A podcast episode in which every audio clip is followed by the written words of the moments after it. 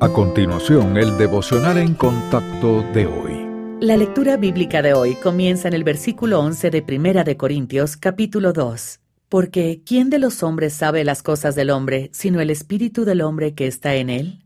Así tampoco nadie conoció las cosas de Dios, sino el espíritu de Dios.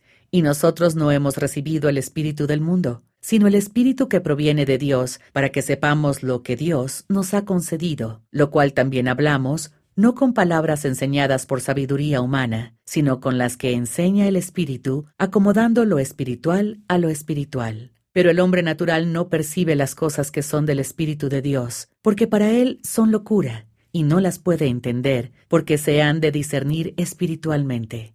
En cambio, el espiritual juzga todas las cosas, pero él no es juzgado de nadie. Porque ¿quién conoció la mente del Señor? ¿Quién le instruirá? Mas nosotros tenemos la mente de Cristo. Dios llama a sus hijos a vivir en santidad. No obstante, en nuestros intentos por obedecer este mandamiento, a menudo nos comprometemos a cambiar nuestra conducta solo para fracasar unos días después. El problema es que empezamos en el punto equivocado.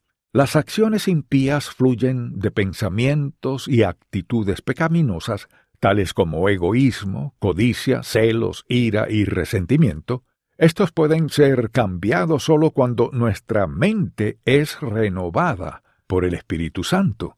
Cuando pasamos tiempo cada día en las Sagradas Escrituras, el Espíritu Santo transforma nuestra mente y fortalece nuestro ser interior. Pero cuando descuidamos la palabra de Dios, nos abandonamos a la influencia del mundo y de nuestra carne que se oponen a la vida piadosa. Entonces, si tratamos de cambiar nuestro comportamiento sin ajustar nuestro pensamiento, nos encontraremos haciendo justo lo que queremos evitar. La santidad, en cambio, abarca todo nuestro ser, por lo que Cristo dijo que debemos amar a Dios con todo nuestro corazón, toda nuestra alma, toda nuestra mente y todas nuestras fuerzas.